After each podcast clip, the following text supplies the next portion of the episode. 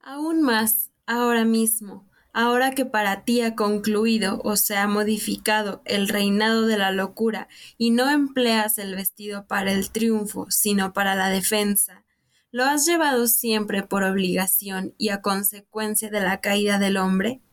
Nunca has disfrutado de él como de una cálida casa portátil, un cuerpo alrededor de tu cuerpo, donde ese extraño tú tuyo se refugia cómodamente desafiando todas las variaciones del clima. Sartor Resartus, capítulo 9, Carlyle. Uh, I think uh, that is exciting about fashion. You look in the past, you look at paintings from whatever century. You can only date them by the clothes. That means fashion is important.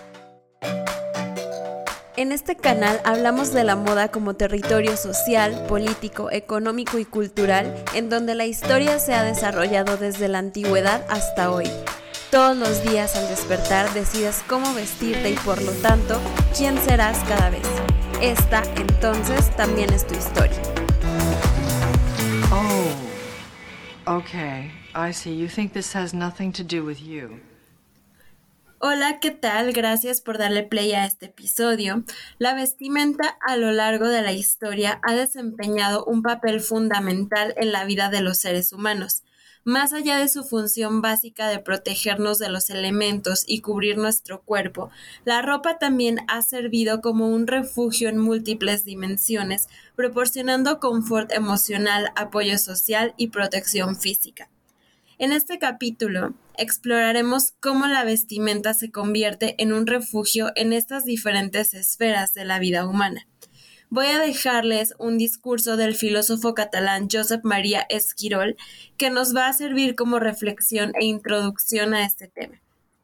Esto que escucharemos es un extracto de un discurso que dio sobre la condición humana en 2016 en Madrid. Hay una anécdota de, de Heráclito eh, muy bonita que la cuenta Heidegger también. Pues yo lo voy a copiar. De hecho, es una anécdota relativa a Heráclito que cuenta Aristóteles y luego repite Heidegger y ahora lo repito yo. La repito yo.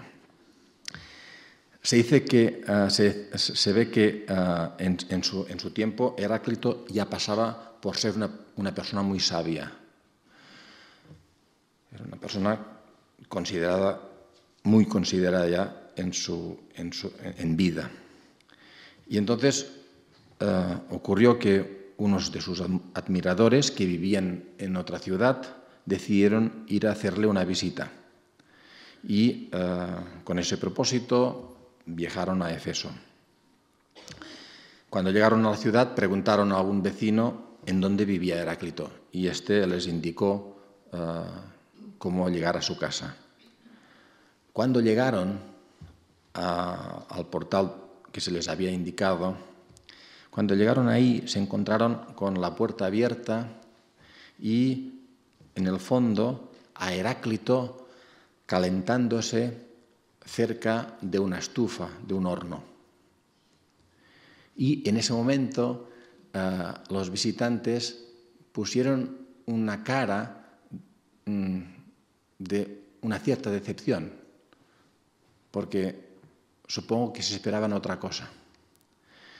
Heráclito, muy sabio y muy rápido, al advertir esta especie de sorpresa en el rostro de sus, visitantes, o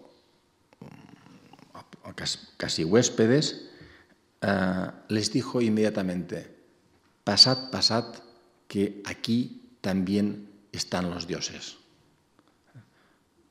Esta es la reivindicación de la cotidianidad, es decir, lo excepcional o incluso lo divino no está en lugares muy especiales, no está en lugares muy singulares, sino que está en gestos tan cotidianos como el de calentarse al lado de una estufa. Junto con la cotidianidad, que, mm, por si no lo he subrayado si no lo he suficientemente, algunos autores existencialistas consideraron que era una existencia inauténtica, que, que cotidianidad y, e inautenticidad iban de la mano, pues junto con la cotidianidad se puede llevar a cabo una reivindicación de la casa, de la casa, del lenguaje, evidentemente del lenguaje de la casa, pero no solo del lenguaje de la casa, sino también de lo que significa la casa ah, como ah, experiencia del desamparo. Evidentemente, la casa es lo que nos protege de la intemperie, pero ocurre que la casa protectora no es solo ni prioritariamente algo objetivo, no solo ni prioritariamente algo material, sino que es un gesto, es el gesto de casar, de reunir, de juntar, porque precisamente juntando se consigue crear espacios de protección. Esto es lo que significa la casa. La casa significa un espacio protegido, significa un espacio cálido. La pregunta es obvia, ¿por qué se necesita un espacio cálido? ¿Por qué se necesita un espacio, protegido? Pues porque vivimos en la intemperie, porque el desgaste de todo tipo, desgaste de todo tipo, desgaste físico, desgaste uh, social, uh, está siendo eficaz en todo momento. Este es el motivo por el cual el gesto de casar y de reunir es absolutamente necesario.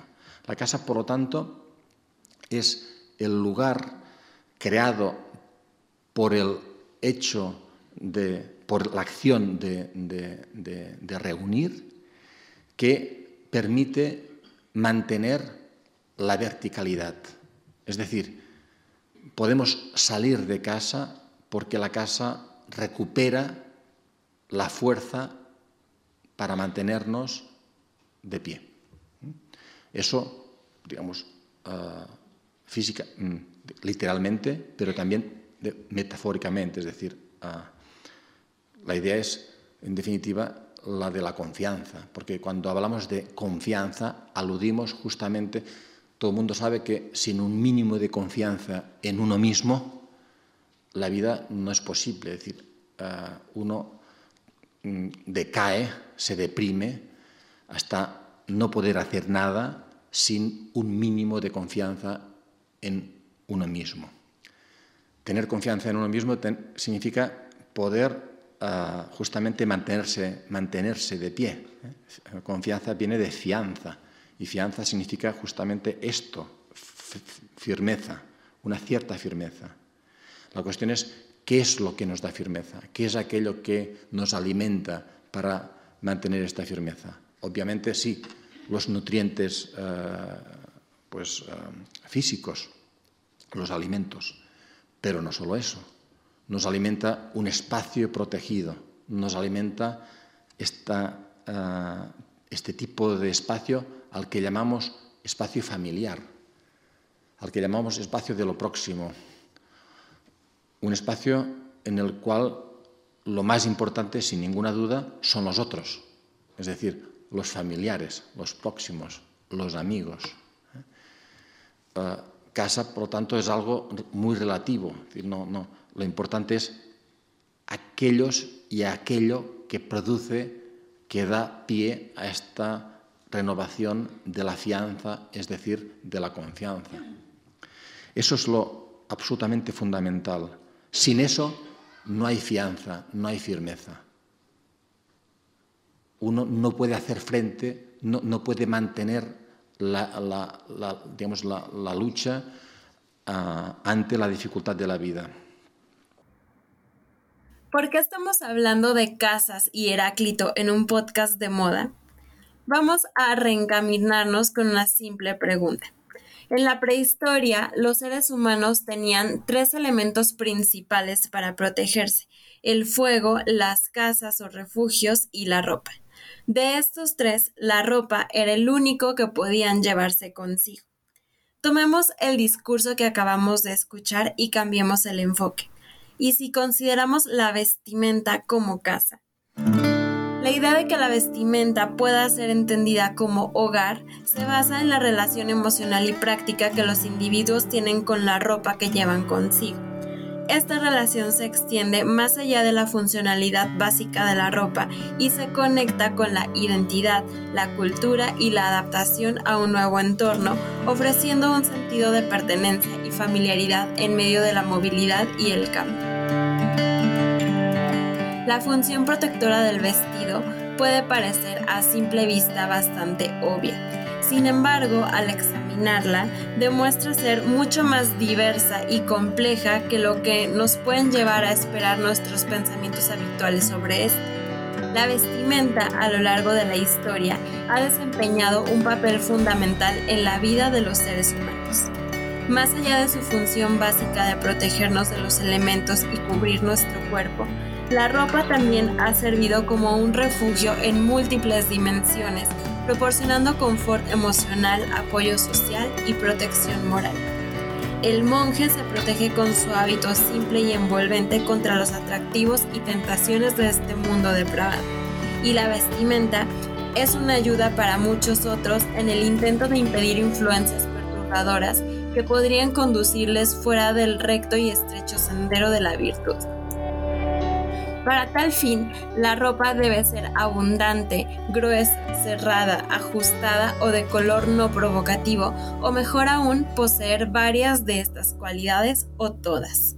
Pero estas cualidades no son puramente negativas en su valor protector, en muchos casos son al mismo tiempo un símbolo de la resistente fuerza interna. En el grosor del material y en la solidez de la estructura de los trajes de sastrería, en la grave y sobria negrura de sus zapatos, en el blanco virginal y en la rigidez almidonada de sus cuellos y de sus pecheras, los hombres exhiben ante todo el mundo exterior su presunta fuerza, firmeza e inmunidad ante las distracciones frívolas, Así es como las prendas de este tipo han llegado a significar seriedad en el carácter y devoción al deber, y se asocian a todas las formas más responsables de trabajo profesional y comercial. Las prendas estrechamente ajustadas tienen también una significación moral y las mujeres han compartido también esto en un momento u otro por medio de sus corsés, ballenas y corpiños cuya estrechez solo se avenía con su rigidez. Es posible que el uso anterior de la armadura y sus asociaciones con las tradiciones morales de la caballería hayan contribuido a la conexión entre protección de peligros físicos y la esfera moral. Según el psicólogo británico John Carl Flugel, existe aún otra forma más general por la que el vestido ejerce una función protectora. Al igual que las funciones que acabamos de mencionar, de protección ante peligros morales e incluso mágicos, por ejemplo, con el uso de collares, esta otra forma es de naturaleza psicológica. Al igual que estas funciones, también parece depender en última instancia del simbolismo inconsciente. El tipo de protección al que nos estamos refiriendo es, debido a su generalidad, más difícil de describir que las formas anteriores. Tal vez pueda concebirse como una protección contra la hostilidad general del mundo en su conjunto, o expresándolo de manera más psicológica, como una garantía contra la falta de amor. Si estamos en un entorno hostil, sea humano o natural, tendemos, por decirlo de alguna manera, a abotonarnos la ropa, a envolvernos estrechamente en ella. En un día frío, cuando dejamos nuestro cálido hogar y nos adentramos temblando por la calle inhóspita, nos levantamos el cuello y procuramos acurrucarnos todo lo posible en nuestros abrigos. Por el contrario, bajo la influencia del sol cálido, nos quitamos la ropa de más o la llevamos en la mano, de manera que no nos envuelva y nos aísle del mundo exterior. Estas influencias no deben explicarse solo por la temperatura. En un caso hay una suerte de hostilidad general que nos impulsa a retraernos en la protección de nuestra ropa de manera muy parecida a la tortuga que puede ocultar su cabeza en su caparazón. En el otro caso hay una suavidad general con la que queremos entrar en contacto íntimamente y a la que extendemos y abrimos los brazos, a menudo literalmente, como si le diéramos la bienvenida. Aquí no hay necesidad de capas protectoras, antes bien sentimos un anhelo de poner en contacto nuestro ser más íntimo con los elementos. Ocurre más o menos lo mismo con respecto a nuestro entorno humano si nos encontramos entre gente antipática, gente ante la que no nos sentimos superiores, con la que no tenemos nada en común o de la que tenemos miedo, también tenderemos a envolvernos estrechamente en nuestras ropas como si ellas pudieran de alguna manera apartarnos o protegernos de esa gente con la que no deseamos compartir la intimidad. El hecho de que nos protejamos tanto del frío como de la hostilidad mediante la ropa está relacionado seguramente con el hecho adicional de que tendemos naturalmente a simbolizar el amor y la amistad mediante el calor y la animadversión mediante el frío. Hay una clara evidencia de que ciertos periodos individuales de depresión, ansiedad, soledad o nostalgia pueden coincidir con un deseo de estar vestido más abrigadamente que de costumbre. Así, una mujer que durante el resto de su vida puso especial cuidado en usar la ropa más liviana que pudo, vistió continuamente un abrigo incluso cuando jugaba al tenis, en un periodo particular de su adolescencia, durante el cual pasó por una fase de depresión en la que contemplaba la posibilidad del suicidio. Un chico que en su casa se negaba a llevar abrigo, una vez en el internado cuando extrañaba su hogar, insistía en ir a todos lados con un abrigo a pesar de las burlas de sus compañeros. Un joven estadounidense, estudiante en Londres, escribe, Puede que la nostalgia haga necesarias más ropas, porque he notado que una manta de viaje y el fuego de gas hacen maravillas en un ataque de autocompasión. Thomas Carlyle, el autor de El sarto remendado, ha expresado admirablemente en unas pocas palabras la analogía entre un amor protector y una prenda protectora, analogía que por otra parte fue considerada por el nostálgico estudiante estadounidense como realmente perfecta. Hablando de su difunta esposa, Carlyle escribe, me envolvía como un manto para preservarme de todo lo duro y frío del mundo. Este último ejemplo nos da la clave del simbolismo inconsciente que, por lo menos en algunos casos, subyace a la sustitución de la ropa por el amor. Las palabras de Carlyle hacen pensar casi irresistiblemente en una madre. La añoranza de una madre que nos proteja, nos anime y nos cuide con su amor existe profundamente en el corazón de la humanidad y esta añoranza parece remontarnos a las primeras etapas de nuestra existencia. Uno de los descubrimientos más asombrosos del psicoanálisis fue el relativo a la importancia y frecuencia de las fantasías intrauterinas, es decir, las fantasías de un retorno al hogar cálido, envolvente y protector, donde pasamos los primeros nueve meses de nuestra existencia. Todavía existen muchas dudas y muchas discusiones en torno al significado concreto de esta fantasía, a sus causas y a su importancia para el desarrollo normal y para la psicopatología. El hecho de que tenga una importancia considerable está más allá de toda duda razonable. El aspecto de la fantasía que nos interesa aquí es que el útero o su símbolo se considera como un refugio tanto contra un entorno generalmente hostil como contra el frío. Muchos estudios psicoanalíticos han demostrado ampliamente que en esta fantasía el útero representa un lugar de seguridad en el cual uno puede ponerse a salvo de los peligros y dificultades del mundo. El psicoanalista inglés Ernest Jones trató de mostrar que el fundamento inconsciente del miedo al frío deriva del miedo a la separación de la madre.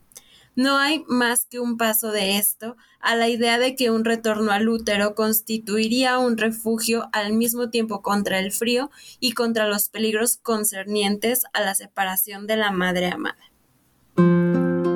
En la tradición japonesa, el espíritu, la identidad y la fuerza de una madre se transfieren a su recién nacido transformando su propia ropa en pañales para su bebé, asegurando así una defensa adulta.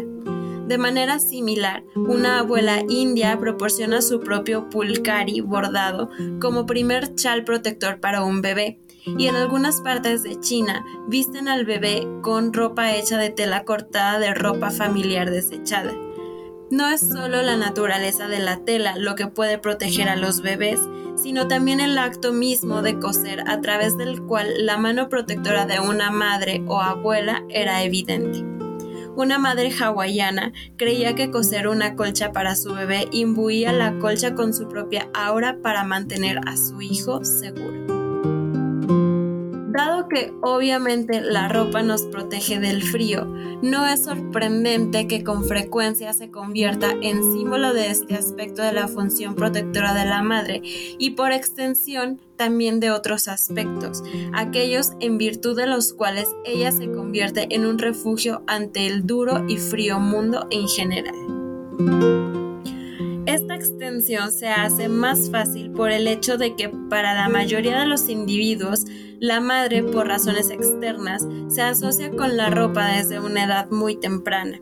Es ella la que por lo general viste y desviste al niño, o por lo menos vigila estas operaciones, y luego durante muchos años, a menudo durante toda su vida, la madre, como impulsada por una comprensión intuitiva de ese simbolismo, tiende a demostrar su amor manifestando una preocupación porque sus hijos estén adecuadamente vestidos. Precisamente Fran Baena nos contaba esta experiencia suya hace unos pocos episodios en nuestro bloque de historias personales. En realidad es rara la vez que, en que una madre advierte a su hijo o hija del peligro de llevar un exceso de ropa. Ah, pero ¿cuántas veces no nos dicen que nos llevemos un suéter al salir de casa?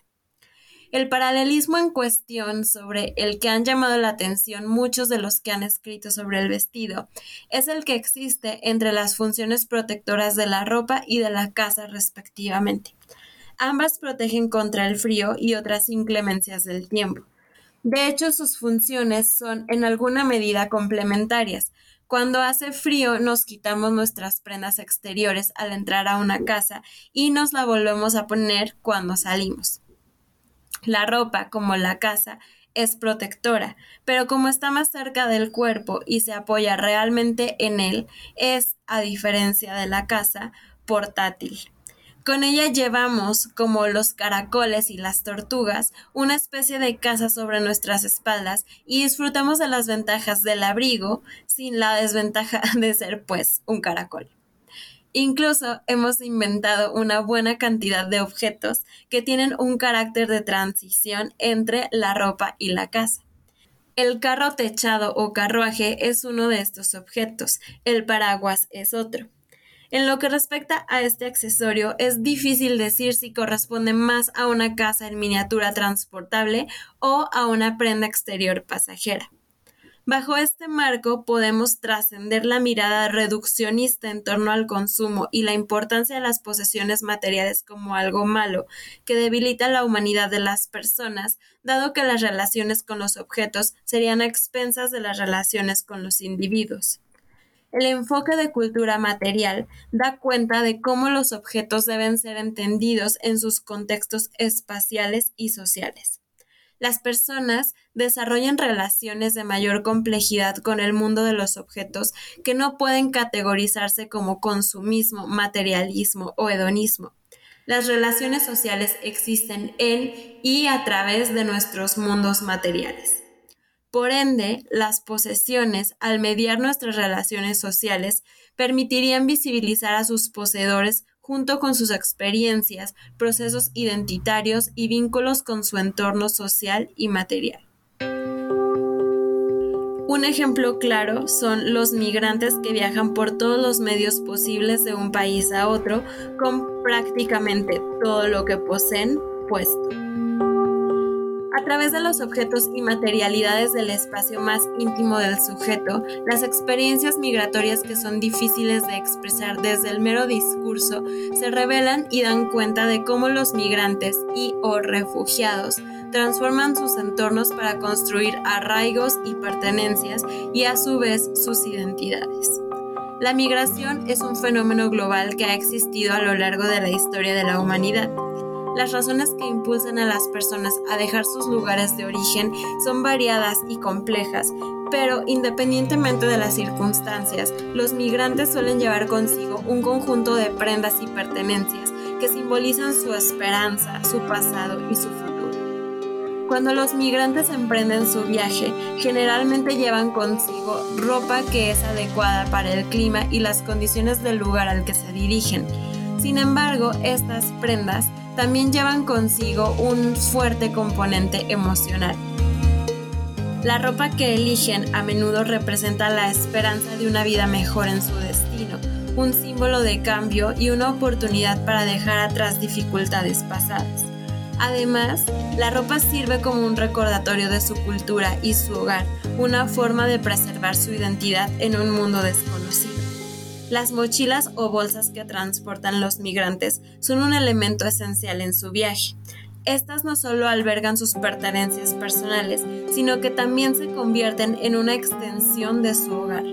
Dentro de estas mochilas a veces encontramos fotos de seres queridos, documentos importantes y objetos con valor sentimental que les proporcionan consuelo en momentos de incertidumbre.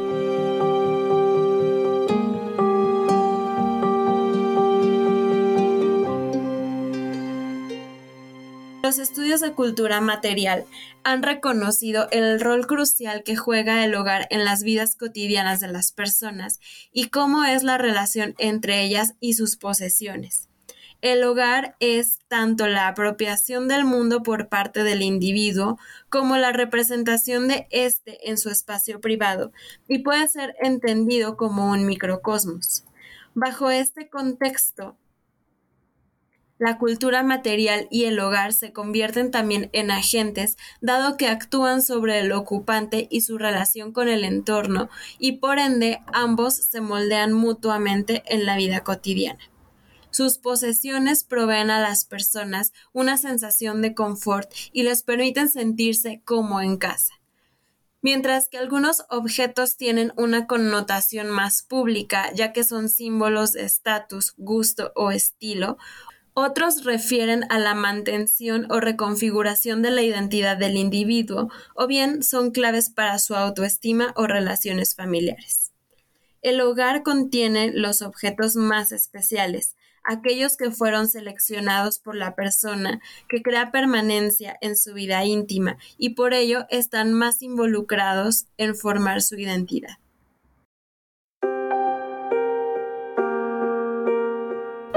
La tradición entre los judíos askenazíes alemanes es coser wimples o fajas hechas con el pañal en el que se envuelve a un bebé cuando es circuncidado. Lavadas y cortadas en cuatro tiras, las tiras se cosen juntas para formar una larga cinta de algodón. Sobre él, una madre o una abuela bordan una protección para el recién nacido, comenzando con símbolos, un león para la tribu de Judá, tal vez un árbol de la vida, un pájaro, un arpa, seguidos de una bendición cosida en hebreo. Que Dios bendiga a este joven, nombre del niño, hijo de, nombre del padre, nacido bajo una buena constelación, signo del zodiaco, el día de, fecha de nacimiento, que Dios lo levante a una vida de Torah, fe judía, jupá, un buen matrimonio y buenas obras. Amén. Los wimples no son piezas de costura fina ni alardes públicos de riqueza y estatus para exhibir en la sinagoga, sino registros familiares utilizados en eventos importantes de la vida de un niño. Son registros tangibles personales de procedencia e identidad cosidos en imágenes y texto que documentan la genealogía y la pertenencia a la comunidad. Proporcionan una conexión entre generaciones, representando el vínculo entre padres e hijos, hijos y madres, familias y comunidades. Los Wimples no solo unen el corazón de un niño a su pueblo, sino que también representan la ofrenda de su alma a Dios como un pacto con el Todopoderoso promete una lealtad duradera a una fe y a un pueblo. En algunas comunidades askenazíes, un Wimple sigue a un niño a lo largo de su vida. Repleto de imágenes pertinentes a su futuro esperado, por ejemplo, su signo zodiacal, un palio nupcial, el árbol de la vida y el conocimiento, o una pareja nupcial. el tocado se presenta en la sinagoga en la primera visita de un niño cuando tiene tres años, donde se utiliza para unir los rollos de la Torah. Un acto ritual de fe que vincula al niño simbólicamente al servicio y a la devoción a su Dios. Se despliega nuevamente en su bar mitzvah y nuevamente el sábado anterior a su boda, cuando se enrollan nuevamente alrededor de la Torah para confirmar su fe. El día de su boda, el tocado se envuelve alrededor de sus manos y de su esposa como una manifestación física de sus vínculos entre sí, su comunidad y el judaísmo. El proceso de confección de un wimple es tan importante como la tela misma. Los rituales de purificación, de juntar y volver a unir, el bordado de la letanía del linaje familiar y religioso, transforma una simple tela de algodón en un pergamino sagrado. Como objetos sagrados, los tocados a menudo se guardaban en un lugar escondido de la sinagoga junto con los libros de oraciones y otros artefactos que llevaban el nombre de Dios. Estas declaraciones de adhesión religiosa cosidas se conservaron como votos individuales y colectivos de lealtad a la fe, la comunidad y la cultura judías. Más de 500 wimples que datan del siglo XVI estaban almacenados en la sinagoga de la ciudad de Worms en el Alto Rin en Alemania, pero al comienzo del Holocausto fueron destruidos en solo una noche. El 9 de noviembre de 1938 comenzó la Noche de los Cristales Rotos o Kristallnacht. Las tropas nazis alemanas y sus partidarios desataron su odio hacia los judíos. Entre la rotura de escaparates de tiendas judías, la quema de libros de autores judíos y las redadas de civiles judíos, 191 sinagogas en toda Alemania fueron incendiadas y 76 quedaron en ruinas. Una de las reducidas a escombros fue la sinagoga de Worms, uno de los lugares más importantes de la religión judía en Europa Central, lugar de peregrinación desde hace más de 900 años. Varios autores coinciden en que el hogar es el escenario principal donde los individuos constituyen y desarrollan su identidad. Las posesiones también reflejan los procesos de negociación con el mundo circundante, ya que el hogar es un espacio que involucra un proceso complejo de proyección e interiorización del mundo que los rodea y sus relaciones con éste. Además, el hogar se constituye también como un medium entre el individuo y la sociedad respecto a cómo éste entiende y se relaciona con su entorno. La sinagoga de Worms había sido un símbolo de supervivencia en la narrativa de persecución y exilio que había perseguido a los judíos europeos desde la Primera Cruzada en 1096. El cementerio judío de Worms, el más antiguo de Europa, se convirtió no solo en un lugar de entierro, sino también en un lugar patrimonial. La sinagoga fue destruida durante la Guerra de los Nueve Años, la Guerra de 1688 a 1699 entre Francia y una coalición europea que incluía al Sacro Imperio Romano Germánico, pero fue restaurada, reconstruida con piedra vieja y continuó siendo un lugar de culto. El ciclo de crecimiento y reducción, exilio y regreso de la comunidad judía a Worms se repitió a lo largo de los siglos siguientes. La comunidad judía de Worms prevaleció. Quedaron ardiendo entre los escombros los wimples, las 500 telas bordadas que trazaban la ascendencia de la comunidad de Worms, familia por familia, nacimiento tras nacimiento. Este archivo del patrimonio humano, con sus nombres bordados y bendiciones cosidas, fue borrado. No queda nadie de la población judía original de Worms. Los que vivían allí en 1938 fueron exterminados en campos de concentración o escaparon a otros lugares. La sinagoga ha sido restaurada, a pesar de la propuesta de que debería permanecer en ruinas como símbolo de una historia perdida y una comunidad destruida.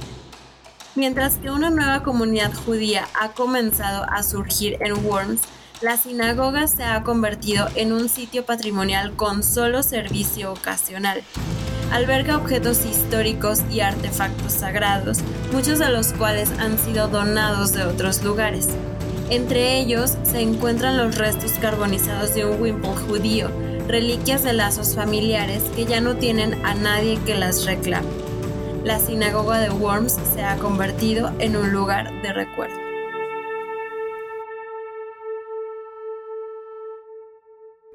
La vida cotidiana en el exilio es un desafío forzoso que involucra múltiples pérdidas y una lucha por recuperar la continuidad a través de retener la cultura originaria en el nuevo lugar con la esperanza de volver. La experiencia de migración constituye un proceso de extrañamiento, un proceso de convertirse extraño a aquello que fue habitado como hogar. El concepto de extrañamiento o estrangement implica un proceso de transición, un movimiento de un registro a otro. Este movimiento implica muchas veces dejar de estar rodeados por un ambiente social y material de acción que en su consistencia permitía la continuidad de la identidad. De esta manera, al migrar, se desarrolla una fase de ajuste y negociación, donde toda persona debe resituarse localmente y encontrarse a través de la apropiación de un espacio privado, donde pueda desplegar sus pertenencias y que reemplace o reformule la sensación de hogar que tenía en su lugar de origen, y así comenzar a construir un tránsito fluido entre los mundos de origen y destino. Giokshen Karanfil, chilena exiliada en Inglaterra durante la dictadura de Pinochet, preserva elementos que la familiarizan con su país de origen y manifiestan parte de su identidad cultural que fue abruptamente desterritorializada y por tanto su casa representa un hogar imaginario mitologizado que rememora el corto periodo presidencial de Salvador Allende. Un ejemplo de ello es un póster que mantiene en su cocina living room sobre la nacionalización del cobre. En este sentido, su hogar sirve como un espacio en donde la pérdida es preservada en la forma de una foto instantánea de lo invariable, no destruido. La movilidad y el cambio de casa implica mantener aquellos objetos significativos y excluir otros que se vuelven incompatibles con la vida actual de los individuos o con lo que quieren ser. En el contexto migratorio, el hogar se vuelve un único espacio que es susceptible de transformación y cambio por parte del migrante en una ciudad ajena cuyas estructuras económicas, laborales, sociales y culturales son fijas y se experimentan como externas al ámbito de acción del individuo. Si la ciudad es un espacio geográfico extraño y externo, y la sociedad receptora les hace percibir cotidianamente cómo son ajenos a ella, el hogar les ofrece un espacio donde pueden o no encontrarse, donde son parte constituyente de éste. Es en tal espacio privado donde pueden ejercer agencia, producir una diferencia. Allí pueden impregnar el espacio con lo que son y quieren ser.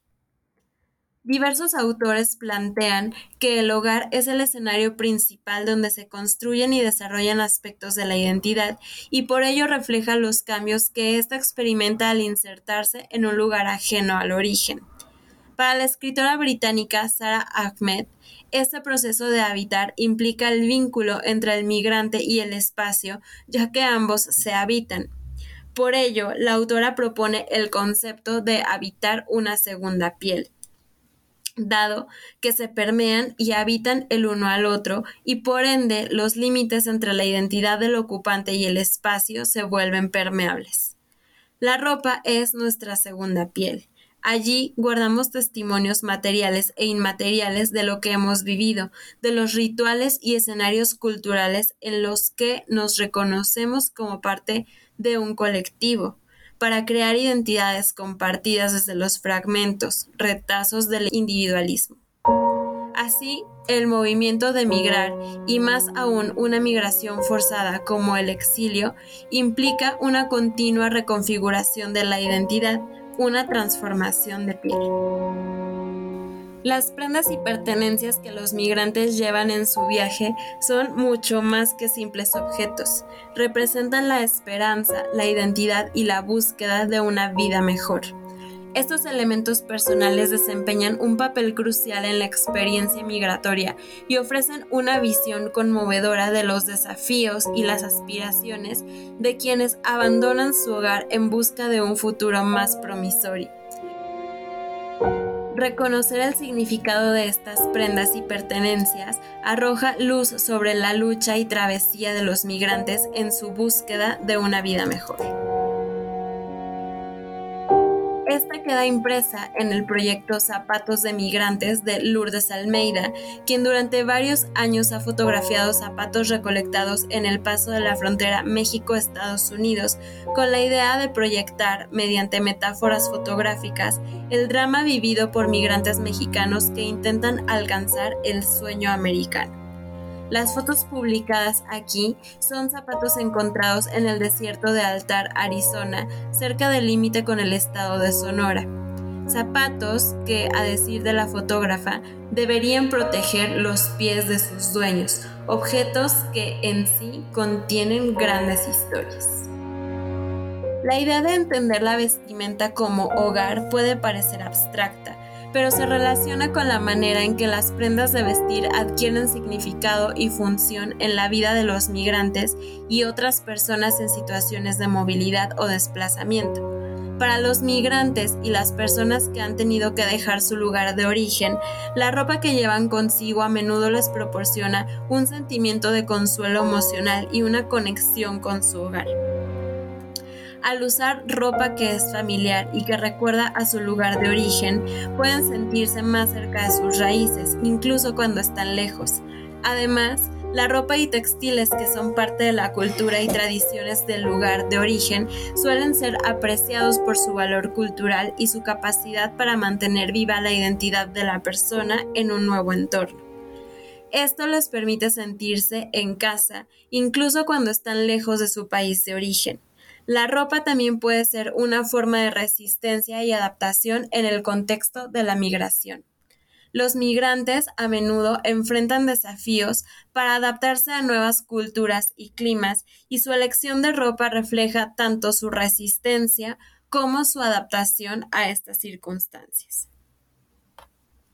Aunque los estudios respecto a la relación entre la ropa de los inmigrantes son todavía escasos, esperamos con este episodio haberles podido mostrar un poco el panorama de una persona en situación migratoria y su relación con todo lo que llevan consigo. Muchas y muchos de nosotras y nosotros hemos tenido que movernos de una casa, ciudad o país a otro por diferentes circunstancias y con ello hemos dejado atrás muchas de nuestras pertenencias, relaciones e historias pero con lo que decidimos quedarnos, nos llevamos también todo aquello que nos hizo sentir alguna vez en casa, prendas u objetos a los que volvemos de vez en cuando, cuando queremos recordar esos momentos que nos hicieron sentir felices o seguros. Por ello, concluimos que el hogar es lo que llevas puesto. Termino con esta frase que me gusta mucho de Serena Santorelli son las personas los verdaderos lugares en donde detenerse patrias que defender y casas que habitar. ¿Qué objetos o prendas guardas que te hacen sentir en casa? ¿A quiénes te acercan? Compártenos tus comentarios en este episodio o en Instagram. Esperamos que lo hayas disfrutado y si es así, ayúdanos a que llegue a más personas compartiéndolo, guardándolo en alguna playlist y dejando una evaluación del canal. Si consideras que este contenido fue valioso y quieres apoyar este proyecto para que siga adelante, puedes hacerlo a través de nuestro canal de Patreon, en donde encontrarás la transcripción del episodio, la bibliografía y mucho más contenido exclusivo para nuestros mecenas. Gracias por escucharnos, les esperamos la próxima semana con otra historia de movilidad, cultura, identidad, historia y por supuesto moda. Chao.